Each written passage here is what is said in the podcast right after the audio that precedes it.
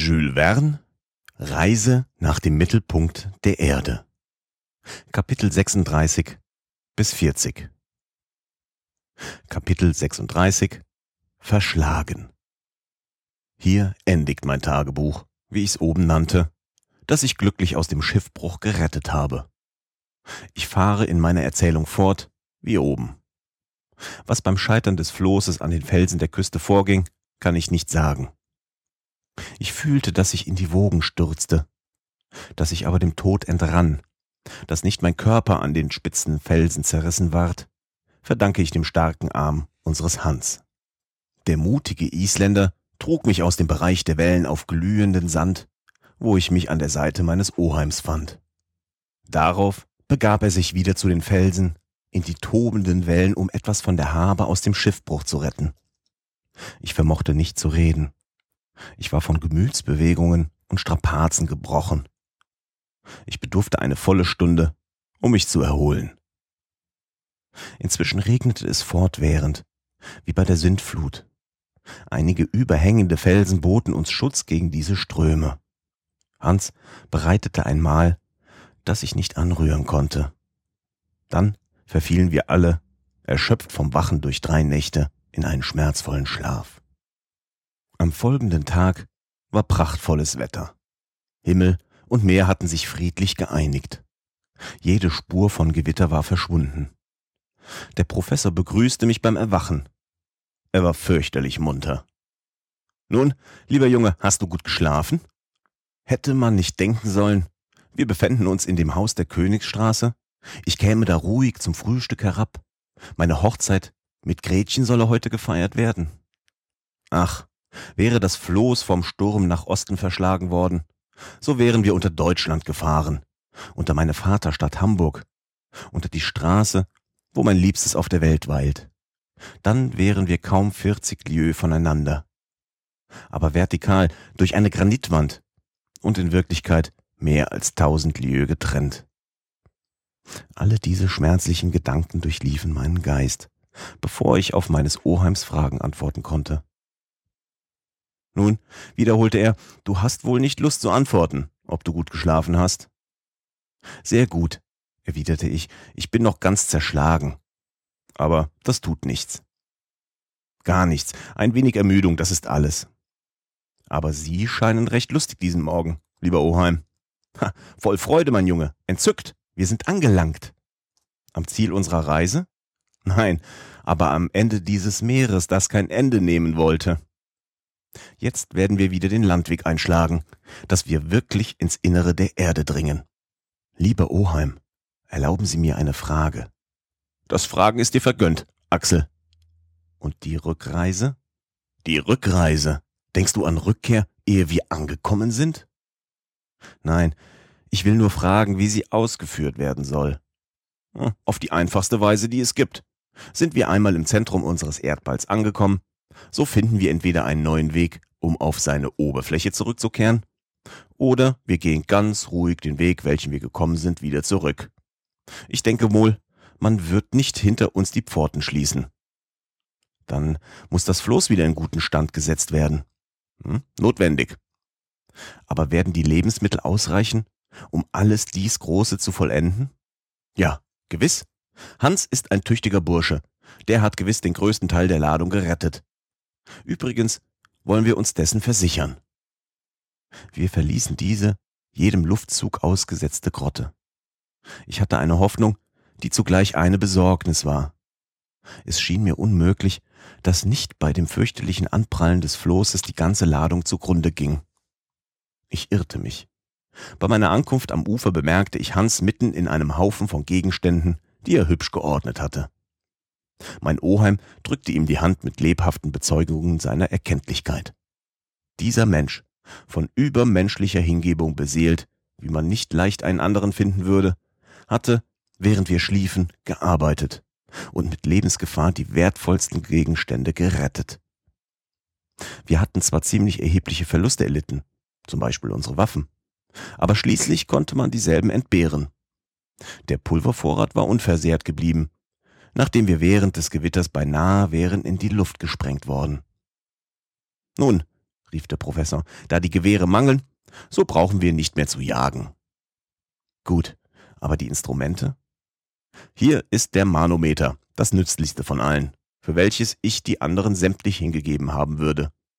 Mit seiner Hilfe kann ich die Tiefe berechnen und wissen, wann wir das Zentrum erreicht haben werden. Ohne dasselbe würden wir riskieren, darüber hinauszudringen und bei den Antipoden wieder herauszukommen. Diese Heiterkeit war arg. Aber der Kompass, fragte ich. Da ist er, auf diesem Felsen, in vollkommenem Zustand. Ebenso wie der Chronometer und die Thermometer.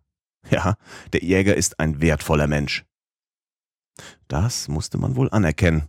In Hinsicht der Instrumente fehlte nichts.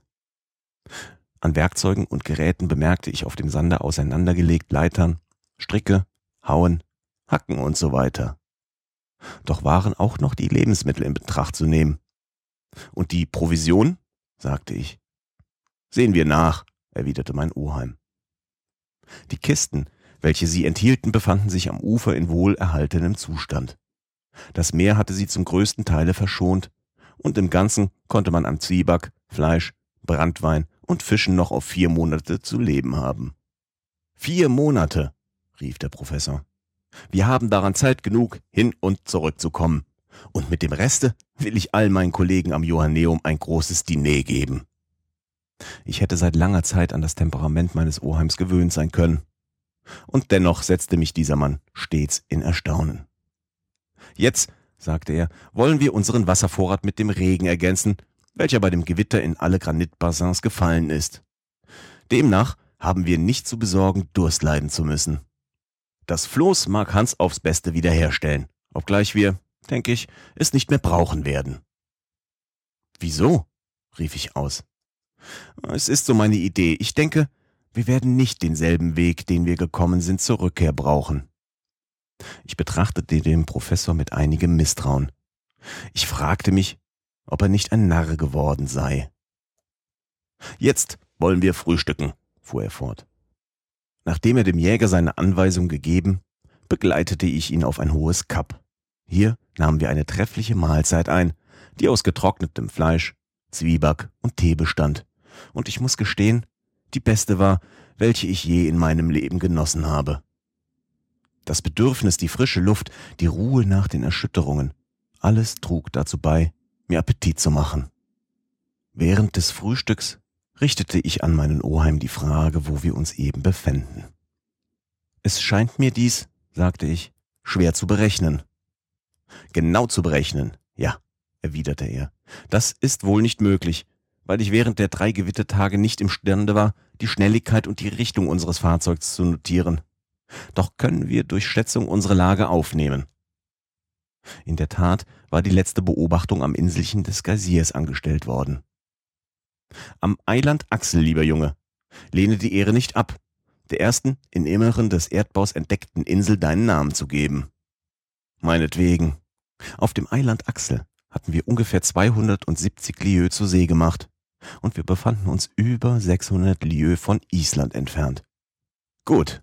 Von diesem Punkt ausgehend wollen wir vier Tage Sturm rechnen, währenddessen unsere Geschwindigkeit nicht geringer sein konnte als 80 Lieues in 24 Stunden.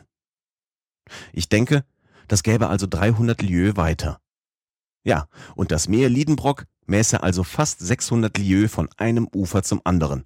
Verstehst du wohl, Axel, dass es an Größe sich mit dem Mittelländischen messen kann? Ja, zumal, wenn wir es nur der Breite nach gemessen haben. Das ist wohl möglich. Und, merkwürdiger Umstand, fügte ich bei, sind unsere Berechnungen genau, so haben wir jetzt dieses mittelländische Meer über unserem Kopf. Wirklich. Wirklich, denn wir sind bei 900 Lieues von Reykjavik entfernt. Das ist ein hübsches Stück Weg, lieber Junge. Doch ob wir nun viel mehr unter mittelländischen Meer sind als unter der Türkei oder dem Atlantischen, darüber lässt sich nur dann eine Behauptung aussprechen, wenn wir von unserer Richtung nicht abgekommen sind. Nein, der Wind schien gleich geblieben zu sein. Ich denke also, dieses Uferland müsse südöstlich von Gretchenhafen liegen. Gut. Es ist leicht, sich durch den Kompass davon zu überzeugen. Wo wollen wir ihn befragen? Der Professor ging zu den Felsen, worauf Hans die Instrumente niedergelegt hatte. Er war heiter, lustig, rieb sich die Hände. Wahrhaftig, wie ein Jüngling. Ich folgte ihm, sehr begierig zu wissen, ob ich in meiner Schätzung nicht irre. Als wir an dem Felsen ankamen, nahm mein Oheim den Kompass, legte ihn horizontal und beobachtete die Nadel, die nach einigem Schwanken in fester Stellung blieb, nach Maßgabe des magnetischen Einflusses. Mein Oheim schaute, dann rieb er sich die Augen und schaute von neuem. Endlich wendete er sich voll Erstaunen nach mir hin. Was ist? fragte ich. Er deutete mir an, das Instrument zu untersuchen. Es entfuhr mir ein Ausdruck der Überraschung. Die Nadel zeigte Norden da, wo wir Süden vermuteten. Sie drehte sich nach dem Ufer zu, anstatt aufs volle Meer hinzuweisen. Ich schüttelte den Kompass, untersuchte ihn. Er war in vollkommenem Zustand. In welche Lage man die Nadel bringen mochte, sie nahm hartnäckig die unerwartete Richtung. Also, es war kein Zweifel mehr. Während des Sturms war der Wind umgeschlagen, was wir nicht bemerkt hatten, und hatte das Floß nach dem Ufer zurückgeführt, welches mein Oheim hinter sich zu lassen meinte. Kapitel 37 Ein Gebein fällt. Die wechselnden Gefühle, welche den Professor Liedenbrock peinigten, Bestürzung, Unglauben und endlich Zorn, kann ich unmöglich schildern. Nie hab ich einen Menschen so haltungslos anfangs, dann so gereizt gesehen. Die Beschwerden der Überfahrt, die bestandenen Gefahren, alles war von neuem vorzunehmen. Wir waren rückwärts, anstatt vorangekommen. Aber mein Oheim gewann rasch wieder die Oberhand. Ah, was für einen Streich hat mir das Verhängnis gespielt. Die Elemente verschwören sich wider mich. Die Luft, das Feuer und Wasser vereinigen ihre Kräfte, meine Fahrt zu verhindern. Nun gut, man soll erfahren, was meine Willenskraft vermag. Ich werde nicht nachgeben, nicht eine Linie werde ich zurückweichen. Und wir werden sehen, wer die Oberhand bekommen wird. Der Mensch oder die Natur. Auf dem Felsen stehend, gereizt, drohend schien Otto Liedenbrock gleich dem wilden Ajax die Götter herauszufordern. Aber ich hielt für angemessen, mich ins Mittel zu legen, um den unsinnigen Jähzorn zu zügeln. Hören Sie mich an, sagte ich zu ihm in festem Ton. Jeder Ehrgeiz hat hienieden seine Grenzen. Gegen das Unmögliche soll man nicht ankämpfen. Für eine Seereise sind wir zu schlecht ausgerüstet. 500 Lieues macht man nicht auf einem schlechten Gebundbalken mit einer Bettdecke anstatt Segel, einer Stange anstatt des Masts und den entfesselten Winden gegenüber. Wir können nicht das Fahrzeug lenken, sind ein Spielball der Stürme. Es wäre Narrheit zum zweiten Male diese unmögliche Überfahrt zu versuchen. Zehn Minuten lang konnte ich solche unwiderlegbare Gründe der Reihe nach anführen, ohne unterbrochen zu werden. Aber das kam einzig von der Unaufmerksamkeit des Professors, der kein Wort meiner Beweisführung hörte. Zum Floß, rief er. Dies war seine Antwort. Ich mochte tun, was ich wollte bitten, zornig werden. Ich stieß wieder einen Willen, der härter war als Granit. Hans war eben mit der Ausbesserung des Floßes fertig geworden. Man hätte meinen können, der seltsame Mensch habe eine Ahnung von dem Projekt meines Oheims. Mit einigen Stücken gesuchter Brandur hatte er das Fahrzeug wieder festgemacht. Ein Segel war schon wieder aufgesteckt und der Wind spielte in seinen wallenden Falten. Der Professor sagte dem Führer einige Worte und sogleich brachte dieser das Gepäck an Bord und machte alles zur Abfahrt fertig. Die Atmosphäre war ziemlich rein und der Wind hielt sich gut aus Nordwest. Was konnte ich machen? Allein mich zweien widersetzen?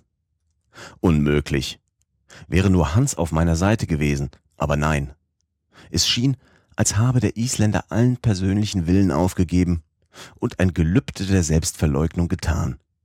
Von einem Diener, der so seinem Herrenleib eigen war, konnte ich nichts erlangen. Ich musste mit vorwärts. Ich war also im Begriff, meinen gewohnten Platz auf dem Floß einzunehmen, als mein Oheim mich mit der Hand hielt.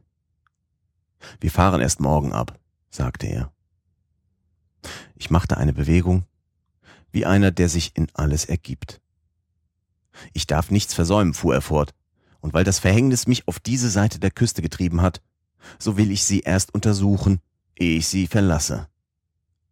Diese Bemerkung wird man verstehen, wenn man weiß, dass wir zwar an die Nordküste zurückgekommen waren, aber nicht an die nämliche Stelle, wo wir früher abfuhren. Gretchenhafen musste westlicher liegen. Also nichts natürlicher, als die Umgebung, wo wir ans Land getrieben waren, sorgfältig zu untersuchen. So wollen wir wohl auf Entdeckung ausgehen, sagte ich. Wir ließen Hans bei seiner Arbeit und machten einen Ausflug. Der Raum zwischen unserem Ruheplatz am Meer und dem Fuß der Vorberge war sehr weit. Man konnte eine halbe Stunde gehen, bis man an die Felswand kam. Unsere Füße zertraten unzählige Muscheln von allen Formen und Größen, worin die Tiere der ersten Epoche gelebt hatten. Ich bemerkte auch enorme Schildkrötendecken, deren Durchmesser oft über 15 Fuß betrugen. Sie gehörten den riesenhaften Glyptodons der Urzeit an. Außerdem war der Boden mit einer großen Menge von Steintrümmern bedeckt, eine Art Steinkiesel, die von den Wellen abgerundet und reihenweise ans Ufer geschichtet waren. Ich wurde dadurch auf die Bemerkung geleitet, dass das Meer ehemals diesen Raum bedeckt haben müsse. Auf den zerstreuten Felsen, welche jetzt außer Berührung mit dem Meere sind, hatten die Fluten deutliche Spuren gelassen. Dies konnte bis auf einen gewissen Punkt das Dasein dieses Meeres 40 Lieu unter der Erdoberfläche erklären. Aber meiner Ansicht nach musste diese Masse sich allmählich im Inneren der Erde verlieren, und sie kam offenbar aus den Gewässern des Ozeans her, welche durch irgendeine Spalte eindrangen. Doch musste man annehmen, dass diese Spalte gegenwärtig verstopft sei, denn sonst würde diese Höhle oder besser dieser ungeheure Behälter in ziemlich kurzer Zeit angefüllt worden sein. Vielleicht auch ist dieses Wasser, in dem es gegen unterirdische Feuer zu kämpfen hatte, zum Teil verdünstet. Daher die über unserem Kopf schwebenden Wolken und die Entwicklung der Elektrizität, welche im Inneren des Erdkerns Gewitter erzeugte.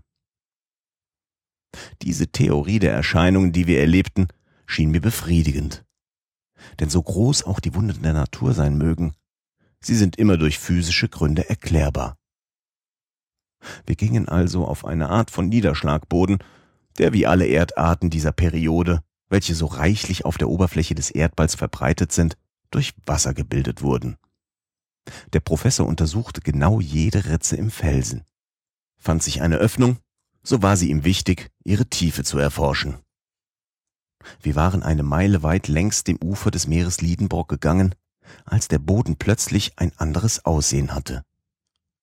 Er schien durch eine gewaltsame Erhöhung der unteren Schichten umgestürzt und durcheinandergeworfen. An manchen Stellen bezeugten Einsenkungen oder Erhebungen eine starke Verrenkung des Grundbaus der Erde. Wir kamen mit Mühe über diese Granitbrocken, vermischt mit Quiesel, Quarz und Niederschlag aus Anschwemmungen hinaus, als ein Feld oder vielmehr eine Ebene mit Gebeinen vor unseren Augen lag. Man konnte es eine ungeheure Totenstätte nennen, wo die Generationen von zwanzig Jahrhunderten ihren ewig dauernden Staub vermischten.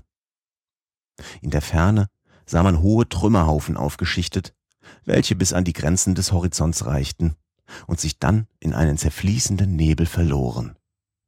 Hier, auf einer Fläche von etwa drei Quadratmeilen, lag die ganze Geschichte des Tierlebens, welche in dem zu neuen Boden der bewohnten Erde kaum verzeichnet ist, zusammengehäuft. Doch eine ungeduldige Neugierde riss uns fort. Unsere Füße zertraten geräuschvoll die Reste dieser vorhistorischen Tiere und diese Fossilien, deren seltene und interessante Trümmer die Museen der größten Städte sich streitig machen. Tausend Cuvier hätten nicht ausgereicht, die Skelette der organischen Wesen, welche auf diesem prachtvollen Totenfeld lagen, wieder zusammenzusetzen. Ich war bestürzt. Mein Oheim hob seine großen Arme zu dem dichten Gewölk empor, das uns den Himmel vertrat. Sein weit geöffneter Mund, seine unter der Brille hervorleuchtenden Augen, sein Kopfschütteln von oben nach unten, von der rechten zur linken, seine ganze Stellung gab ein grenzenloses Erstaunen kund. Er sah vor seinen Augen eine unschätzbare Sammlung von Leptotherium, Merictotherium, Mastodon, Megatherium, Lophodion und wie alle die urweltlichen Ungeheuer heißen, aufgehäuft zu seinem persönlichen Vergnügen. Aber wie war sein Erstaunen noch weit größer, als er unter dem Moder organischer Reste einen nackten Hirnschädel fand. Mit zitternder Stimme rief er, Axel, Axel, ein Menschenkopf. Ein Menschenkopf, mein Oheim, erwiderte ich ebenso erstaunt. Ja, Neffe. Ah, mein Edwards. Ach, Katrefag, warum seid ihr nicht, wo ich bin? Otto Liedenbrock. Kapitel 38 Ein fossiler Mensch Um meines Oheims Anrufung dieser berühmten französischen Gelehrten zu verstehen, muss ich bemerken, dass kurz vor unserer Abreise eine für die Paläontologie höchst wichtige Tatsache vorgefallen war. Am 28. März 1863 wurde von den Grabarbeitern, welche unter Leitung des Jacques Boucher de Perche in den Steinbrüchen zu Moulin-Quignon bei Abbeville arbeiteten, 14 Fuß unter der Erdoberfläche ein menschlicher Kinnbacken aufgefunden. Es war dies das erste Fossil dieser Art, welche ans Tageslicht gefördert wurde. Neben demselben fand man steinerne Hacken und behauene Kiesel, bemalt und mit der Zeit von einförmiger Patina überzogen. Diese Entdeckung erregte großes Aufsehen. Nicht allein in Frankreich, sondern auch in England und Deutschland. Einige Gelehrte vom Institut Français, unter anderem die Herren Milne Edwards und de Quatrefac, nahmen sich lebhaft der Sache an, bewiesen die unbestreitbare Echtheit des fraglichen Knochens und traten als die eifrigsten Verfechter desselben bei diesem Kindbackenprozess, wie die Engländer sich ausdrückten, auf. Zu den Geologen des Vereinigten Königreichs welche die Tatsache für zuverlässig hielten, Falconer, Basque, Carpenter und so weiter, gesellten sich deutsche Gelehrte und unter ihnen in vorderster Reihe der enthusiastischste, mein Oheim Liedenbrock. Die Echtheit eines fossilen Menschen in der vierten Epoche schien also unbestreitbar bewiesen und zugegeben. Dieses System hatte zwar einen hitzigen Gegner in dem Herrn Elie de Beaumont.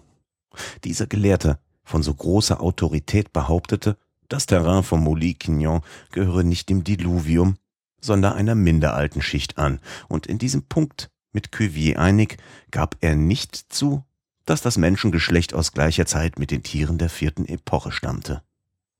Mein Oheim Liedenbrock, in Übereinstimmung mit der großen Majorität der Geologen, hatte sich wacker gehalten, disputiert, diskutiert, und Herr de Beaumont war fast der einzige Mann seiner Partei. Wir kannten fast alle Einzelheiten der Sache. Aber wir wussten nicht, dass seit unserer Abreise die Frage neue Fortschritte gemacht hatte. Andere Kinnbacken derselben Art, obwohl Individuen verschiedener Typen und von verschiedenen Nationen, wurden in lockerem und grauen Erdreich gewisser Grotten in Frankreich, der Schweiz und Belgien gefunden, sowie Waffen, Geräte, Werkzeuge, Gebeine von Kindern, jungen Leuten, Männern und Greisen. Die Existenz des quaternen Menschen wurde täglich mehr bestätigt. Nicht genug dies. Weitere, im tertiären Boden ausgegrabene Reste hatten kühneren Gelehrten gestattet, dem Menschengeschlecht ein noch höheres Alter zuzuschreiben. Diese Reste waren zwar nicht Menschengebeine, sondern nur Gegenstände seiner Industrie, Bein- und Hüftknochen fossiler Tiere regelmäßig gestreift, sozusagen vom Bildhauer gemacht und das Gepräge menschlicher Arbeit an sich tragend. Also ist der Mensch mit einem Male die Stufenleiter einer größeren Zahl von Jahrhunderten hinaufgestiegen. Er ging dem Mastodon voraus, wurde Zeitgenosse des südlichen Elefanten. Seine Existenz berechnete sich auf hunderttausend Jahre. Bei diesem Stand der paläontologischen Wissenschaft wird das Staunen und die Freude meines Oheims begreiflich, zumal da er, zwanzig Schritte weiter, auf ein Exemplar des Quaternenmenschen stieß. Es war ein völlig kenntlicher Menschenkörper. Hatte ein Boden von besonderer Beschaffenheit, wie der des Friedhofs Saint-Michel zu Bordeaux, ihn so wohl erhalten jahrhundertelang bewahrt? Ich könnte es nicht sagen. Aber dieser Leichnam, die pergamentartige Haut, die dem Anschein nach noch markigen Glieder, die noch erhaltenen Zähne, das reiche Haar, die erschrecklich langen Nägel an Händen und Zehen. Das alles zeigte sich unseren Augen, so wie es bei Leben gewesen. Ich war stumm bei dieser Erscheinung aus einem anderen Zeitalter. Mein Oheim, der sonst so geschwätzig ist, schwieg ebenfalls. Wir hoben den Körper auf, betasteten seinen Rumpf, er blickte uns aus seinen Augenhöhlen an. Nach einer kleinen Pause machte sich der Professor in dem Oheim geltend. Er vergaß die Umstände, worin wir uns befanden, glaubte ohne Zweifel vor seinen Zuhörern am Jonaneum zu stehen, denn er sprach im Ton des Dozenten wie vor einem Auditorium. Meine Herren, ich habe die Ehre, Ihnen einen Menschen aus der quaternen Epoche vorzustellen. Große Gelehrte haben seine Existenz in Abrede gestellt. Nun kann auch der Ungläubigste sich überzeugen, wenn er mit den Fingern ihn berührt und seinen Irrtum inne wird. Ich weiß nun wohl, dass die Wissenschaft bei Entdeckungen dieser Art vorsichtig sein muss. Ich weiß wohl, dass die Barnum und anderen Scharlatane mit fossilen Menschen für ein Unwesen getrieben haben. Ich kenne alle Geschichten der Art, weiß auch, dass Cuvier und Blumenbach solche Gebeine für bloße Mammutknochen erklärt haben. Aber hier ist kein Zweifel statthaft. Der Kadaver ist da. Sie können ihn sehen berühren. Es ist ein unversehrter Körper, ein Skelett. Sie sehen, er ist nicht völlig sechs Fuß groß, gehört unstreitig der kaukasischen Rasse an. Ja, ich wage zu behaupten, er gehört zur japhelischen Familie, welche von Indien bis zu den Grenzen Westeuropas verbreitet ist. Ja, es ist ein fossiler Mensch, ein Zeitgenosse des Mastodon. Aber auf welchem Wege er hierher gekommen ist, in diese enorme Höhlung, das wage ich nicht zu bestimmen. Doch das weiß ich zu sagen, der Mensch ist da, umgeben von Werken seiner Hand, und ich kann nicht die Echtheit seines Ursprungs aus der Urzeit in Zweifel ziehen. Als der Professor geendigt hatte, klatschte ich Beifall. Übrigens hätten viel gelehrtere Leute als sein Neffe einer ist, Mühe gehabt, mit ihm zu streiten. Hierzu kommt weiter. Der fossile Körper war nicht der einzige auf dem großen Gebeinfeld. Bei jedem Schritt stießen wir noch auf andere, so dass mein Oheim die Wahl hatte, um für die Überzeugung der Ungläubigen ein Musterstück zu haben. Eine wichtige Frage drängte sich dabei auf, welche wir nicht zu entscheiden uns getrauten. Sind diese Geschöpfe zu einer Zeit, als sie schon vermodert waren, durch eine gewaltsame Erschütterung des Bodens ans Ufer des Meeres Liedenbrock hinabgerutscht? Oder haben sie in dieser unterirdischen Welt unter diesem künstlichen Himmel gelebt, wurden geboren und starben gleich unseren Erdbewohnern. Bis jetzt hatten wir nur Seeungeheuer und Fische lebendig angetroffen. Sollte wohl auch ein Mensch an diesem öden Gestade der Unterwelt vorhanden sein? Kapitel 39 Der Proteus der Unterwelt Eine halbe Stunde lang durchwanderten wir dieses Lager von Gebeinen. Glühende Neugierde trieb uns weiter. Was für andere Wunder, welche Schätze für die Wissenschaft barg noch diese Höhle? Ich war auf jede Überraschung gefasst. Wir waren von dem Meeresufer hinter dem Gebeinfeld längst abgekommen.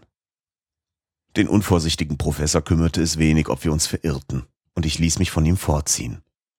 Wir gingen schweigend vorwärts. Das elektrische Licht beleuchtete gleichmäßig die Gegenstände, ohne dass ein bestimmter Brennpunkt existierte, der einen Schatten bewirken konnte. Alle Dünste waren verschwunden. Die Felsen, die fernen Gebirge, einige undeutliche Gruppen von Waldungen bekamen bei der gleichen Verteilung des leuchtenden Fluidums ein seltsames Aussehen. Nachdem wir eine Meile weit gegangen, kamen wir an den Rand eines ungeheuren Waldes. Es waren nicht Champignons, wie bei Gretchenhafen, es zeigte sich die tertiäre Vegetation in voller Pracht. Große Palmbäume, jetzt verschwundene Gattung Fichten, Eiben, Zypressen, Thujas waren netzartig mit Lianen durchflochten. Ein Teppich von Moos und Leberkraut bekleidete körnig den Boden. Einige Bäche rieselten unter dem schattenlosen Gebüsch. An ihrem Uferrand wuchsen baumhohe Pfarrenkräuter, gleich denen in unseren Gewächshäusern. Nur waren alle diese Bäume, Gebüsche, Pflanzen farblos, da die belebende Sonnenwärme fehlte. Alles verschwommen in einförmiger Färbung, bräunlich und wie verblichen. die Blätter ohne Grün und selbst die Blumen, welche in dieser tertiären Epoche zahlreich sprossen, damals farb- und geruchslos, sahen aus wie von Papier gemacht, das durch Einwirken der Luft seine Farbe verloren hatte. Mein Oheim Liedenbrock wagte sich in dieses riesige Gehölz. Ich folgte ihm, nicht ohne Angst. Da die Natur hier die vegetale Nahrung sprossen ließ, warum sollten sich nicht da auch die fürchterlichen Säugetiere finden? Ich bemerkte an den lichten Stellen Leguminosen, Rubiazen und die unzähligen Nahrungssträuche, welche die Wiederkäuer aller Perioden gerne fressen. Hernach zeigten sich die Bäume verschiedener Gegenden der Erdoberfläche durcheinander gemischt. Die Eiche neben der Palme, der australische Eukalyptus an der Seite der norwegischen Tanne, die Birke des Nordens mit der seeländischen Kauris, das Gezweig verflechtend. Plötzlich stand ich stille, hielt meinem Oheim mit der Hand zurück. Das zerstreute Licht gestattete in der Tiefe der Waldung die geringsten Gegenstände zu sehen. Ich glaubte zu sehen, nein, wirklich mit eigenen Augen sah ich ungeheure Gestalten unter den Bäumen sich bewegen. Wirklich, es waren Riesentiere, eine Herde Mastodone, nicht fossil, nein, lebhafte, gleich denen, deren Reste 1801 in den Sümpfen des Ohio gefunden wurden. Ich gewahrte diese großen Elefanten, deren Rüssel unter den Bäumen wühlten gleich wimmelnden Schlangen. Ich hörte sie mit ihren langen Haaren die alten Stämme anbohren. Die Zweige krachten, und das massenweis herabgerissene Laub verschwand in den weiten Rachen dieser Ungeheuer. Diese wilden Bewohner waren wir also, einsam mitten im Schoße der Erde preisgegeben. Mein Oheim schaute hin. Auf, sagte er auf einmal und fasste mich beim Arm. Vorwärts, vorwärts. Nein, rief ich, nein, wir sind waffenlos, was sollen wir mitten in der Herde von Riesentieren anfangen? Kommen Sie, Oheim, kommen Sie. Kein menschliches Geschöpf kann ungestraft den Zorn dieser Ungeheuer herausfordern. Kein menschliches Geschöpf, erwiderte mein Oheim mit leiser Stimme. Du irrst, Axel, schau, schau nur dort unten. Es dünkt mir, da sehe ich ein Lebendwesen, ein unsersgleichen, einen Mann. Ich blickte hin, zuckte die Achseln, entschlossen, die Ungläubigkeit bis zum Äußersten zu treiben. Doch ich musste mich durch den Augenschein überführen lassen. Wirklich, nicht eine Viertelmeile weit, an dem Stamm eines enormen Kauris gelehnt, war ein menschliches Wesen. Ein Proteus jener unterirdischen Gegenden. Ein neuer Sohn des Neptun, welcher diese zahllose Herde von Mastodonnen hütete. Es war kein Fossil wie jener Kadaver im Gebeinfeld, sondern ein Riese, der diesen Ungeheuren zu gebieten verstand. Seine Größe betrug über zwölf Fuß. Sein Kopf, so groß wie der eines Büffels, verschwand im Gebüsch eines wilden Haupthaars.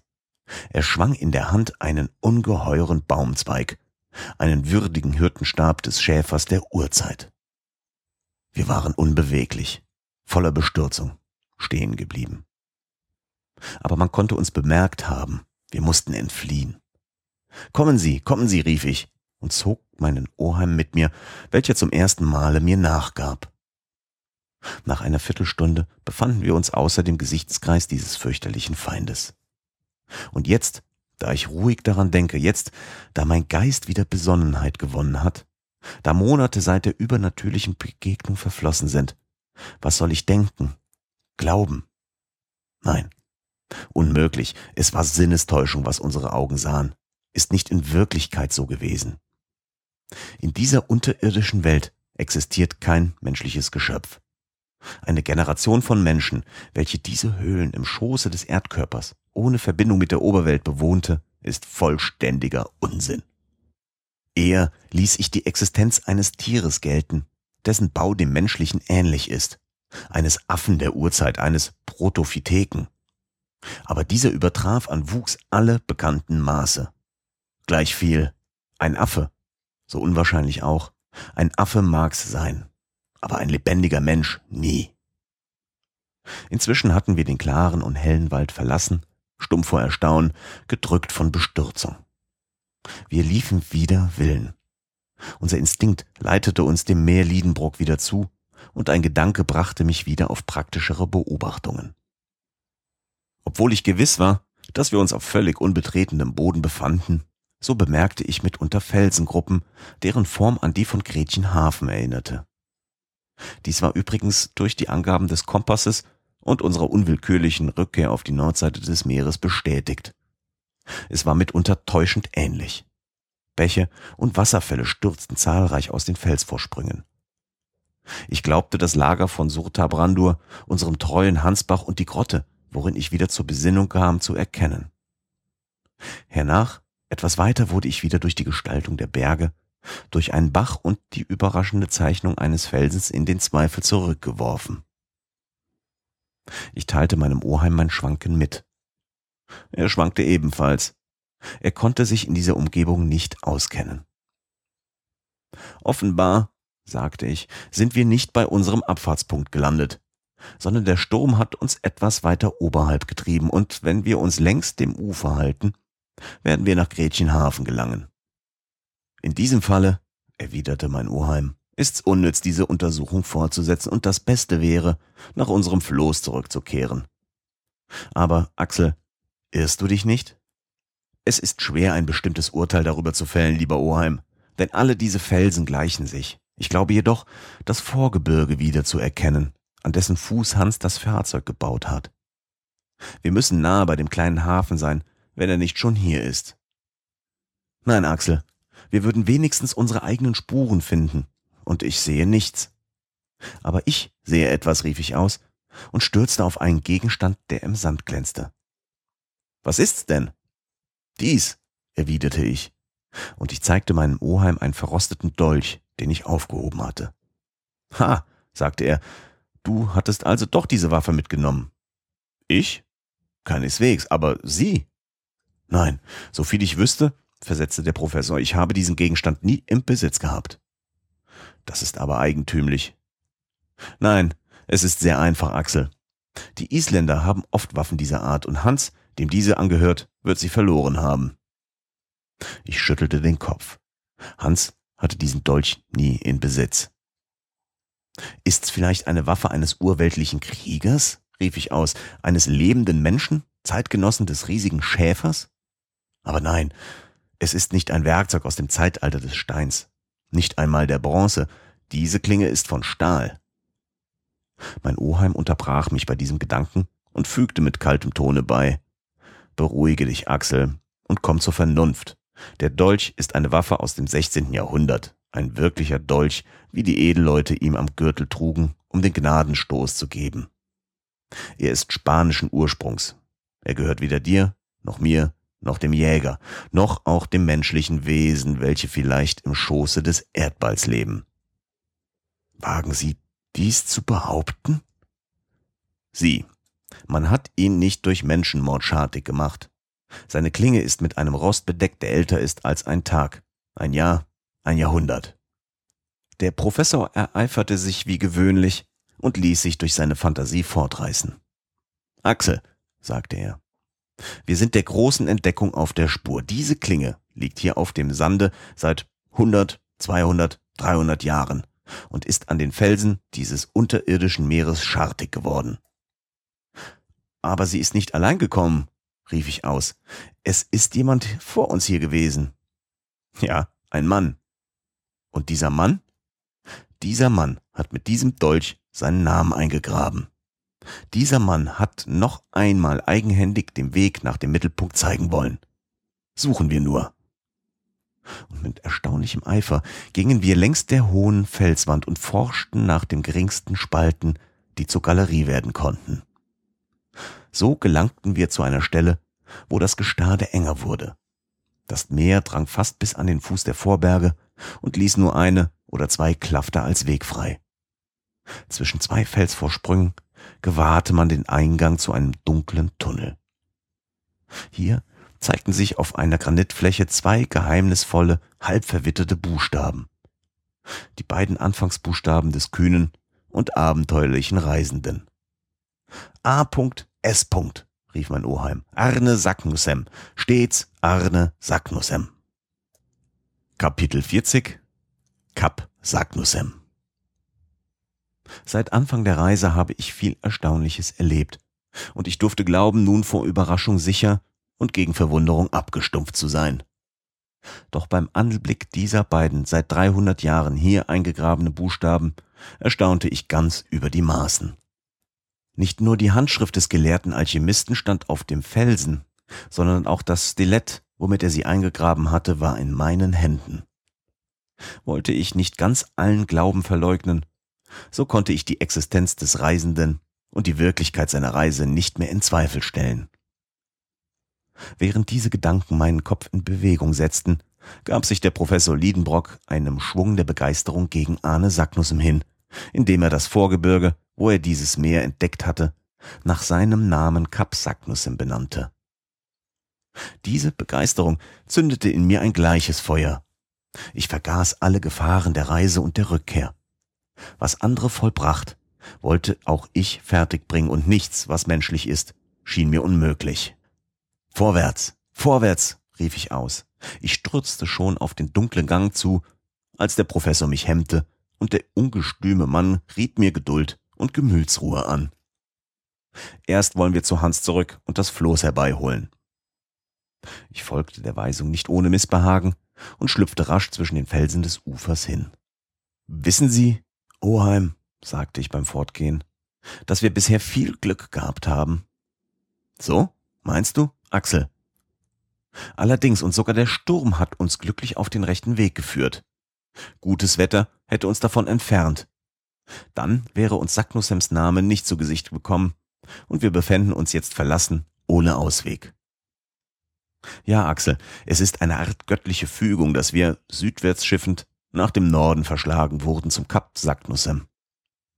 Diese Tatsache enthält wirklich etwas Unerklärliches.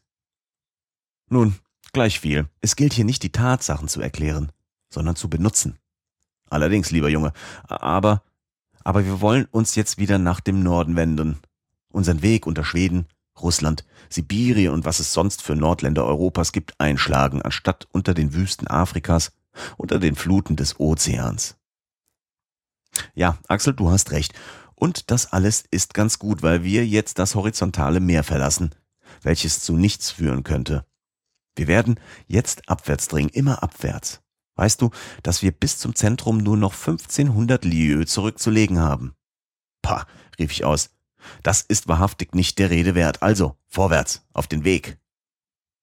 Solche unsinnige Reden führten wir noch, bis wir zu dem Jäger kamen. Alles war zur sofortigen Abfahrt gerüstet. Wir bestiegen das Floß. Das Segel wurde aufgespannt und Hans steuerte längs der Küste nach dem Kap Saknussem. Der Wind war für ein solches Fahrzeug nicht günstig. Wir mussten daher an manchen Stellen unsere Stöcke zu Hilfe nehmen, um vorwärts zu kommen.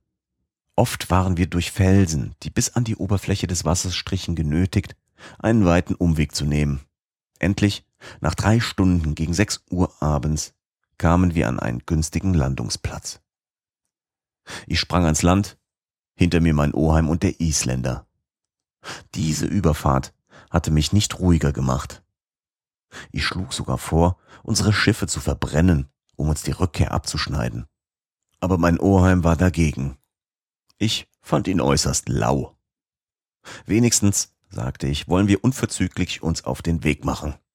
Ja, lieber Junge, aber zuvor müssen wir diese neue Galerie untersuchen, um zu wissen, ob wir unsere Leitern dazu bereit machen müssen. Mein Oheim setzte seinen Rumkorffschen Apparat in Tätigkeit. Das Floß wurde am Ufer angebunden. Übrigens war die Mündung der Galerie kaum 20 Schritte von da und wir begaben uns, ich voran, unverzüglich dahin. Die fast kreisrunde Öffnung hatte etwa fünf Fuß Durchmesser. Der dunkle Tunnel war in lebendig Stein gebrochen und durch ausgeworfene Gegenstände, welche durch denselben ihren Weg gefunden, geglättet. Unten reichte sie an den Boden, so dass man ohne Schwierigkeit hinein konnte. Wir gingen erst ganz horizontal, als uns nach sechs Schritten der Weg durch einen ungeheuren Felsblock versperrt war. Verdammter Block! rief ich zornig, als ich mich plötzlich durch ein unübersteigliches Hindernis gehemmt sah. Wir mochten suchen, wie wir wollten. Rechts und links, oben und unten, es fand sich kein Zugang, keine Spaltung. Ich fühlte mich sehr herabgestimmt und wollte die Wirklichkeit des Hindernisses nicht gelten lassen. Ich bückte mich nieder, schaute oben über den Felsblock. Kein Zwischenraum, überall dieselbe Schranke von Granit. Hans beleuchtete mit der Lampe die Wand allwärts, aber sie zeigte nirgends eine Lücke. Man musste darauf verzichten, hier weiterzukommen. Ich hatte mich auf den Boden gesetzt, mein Oheim ging mit großen Schritten auf und ab. Aber wie ging's denn Saknussem? rief ich. Ja, sagte mein Oheim, ist er durch diesen Felsen gehemmt gewesen? Nein, nein, fuhr ich lebhaft fort. Dieses Felsstück hat, sei es infolge eines Erdbebens oder einer magnetischen Einwirkung, den Gang plötzlich versperrt. Offenbar hat diese Galerie früher der Lava einen Weg zum Abfluss gegeben, und die Auswurfsgegenstände hatten darin Spielraum. Sehen Sie, es sind frische Ritzen da an der Granitdecke. Diese sind durch ungeheure Steine, die sich durchzwängten, entstanden, als wenn Riesen daran gearbeitet hätten. Eines Tages hat ein stärkerer Druck diesen Block hineingedrängt und mit demselben, wie mit einem Gewölbeverschluss, den ganzen Weg versperrt. Dieses Hindernis, welches Saknussem nicht vorfand, ist später dahin gekommen. Wir müssen es beseitigen, sonst verdienen wir nicht das Ziel des Mittelpunktes zu erreichen. So sprach ich. Des Professors Seele war ganz in mich eingedrungen. Der Entdeckungstrieb beseelte mich. Ich vergaß darüber die Vergangenheit, verachtete die Zukunft. Es existierte für mich nichts mehr auf der Oberfläche. Städte und Land. Hamburg und die Königsstraße zogen mich nicht mehr an, und mein armes Gretchen musste glauben, ich sei im Schoße der Erde für immer vergraben. Nun, fuhr mein Oheim fort, wir wollen mit Spitzhauer und Steinbrecher uns Bahn machen, die Wand sprengen. Sie ist zu hart dafür und zu dick. Aber wir haben ja Pulver. Machen wir eine Mine und zersprengen den Block. Jawohl, Pulver. Es handelt sich nur darum, ein Loch in den Felsen zu hauen. Hans, ans Werk, rief mein Oheim. Der Isländer holte alsbald von dem Floß eine Spitzhaue, womit er das Loch für die Mine aushauen konnte. Es war keine geringe Arbeit. Es handelte sich um eine Öffnung, die 50 Pfund Schießbaumwolle fassen konnte, deren Treibkraft viermal so stark ist als die eines Kanonenpulvers. Ich war erstaunlich aufgeregt. Während Hans die Arbeit verrichtete, war ich meinem Oheim behilflich, eine lange Lunte zu fertigen. Wir werden durchdringen, sagte ich. Ja, durchdringen, wiederholte mein Oheim. Zu Mitternacht war unsere Minenarbeit fertig die Ladung mit Baumwolle in die Höhlung gebracht und die durch die Galerie laufende Lunte endigte außen. Ein Funke war imstande, die fürchterliche Vorrichtung in Tätigkeit zu versetzen. Auf morgen, sagte der Professor. Ich musste mich wohlfügen und noch fünf volle Stunden warten.